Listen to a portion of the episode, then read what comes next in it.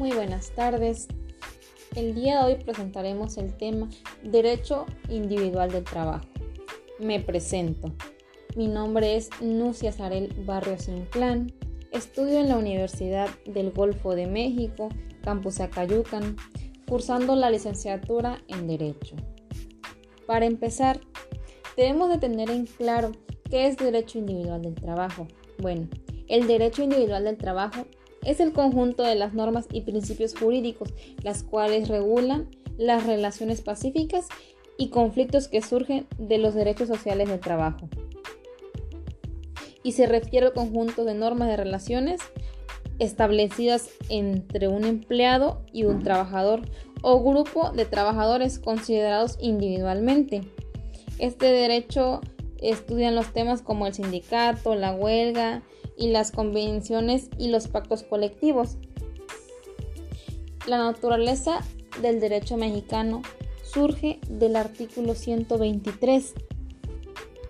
Dicho artículo nos menciona, toda persona tiene derecho al trabajo digno y social útil que promoverá la creación de empleos y la organización social de trabajo conforme a la ley.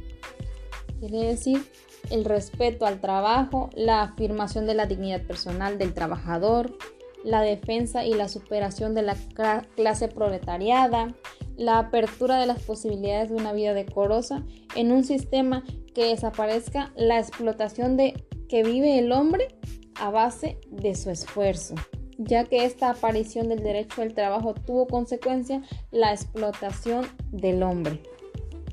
Bueno, el artículo 3 constitucional nos dice, el trabajo es un derecho y un deber social.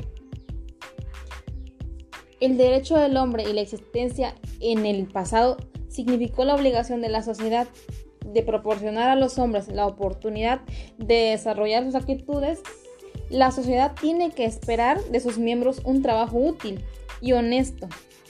Y por eso el trabajo es un deber. El principio de igualdad se puede desdoblar en dos subprincipios, que son el trabajo es igual, salario igual. Para trabajo igual, prestaciones igual. Esto quiere decir en pocas palabras, el derecho surge como un derecho protector de la clase trabajadora.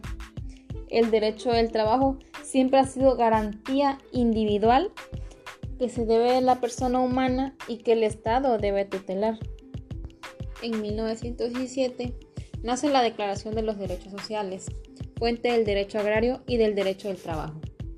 Fue como grito de justicia de los hombres que ya estaban hartos de tanta injusticia en el campo, minas, fábricas, talleres. Antes de esos años solo existía el derecho civil. Para que el derecho del trabajo pudiera nacer, fue preciso que la revolución constitucionalista rompiera con el pasado y derrumbara el imperio absolutista de la empresa. Bueno, esto ha sido todo. Espero que esta información les sirva. Muchísimas gracias. Nos vemos.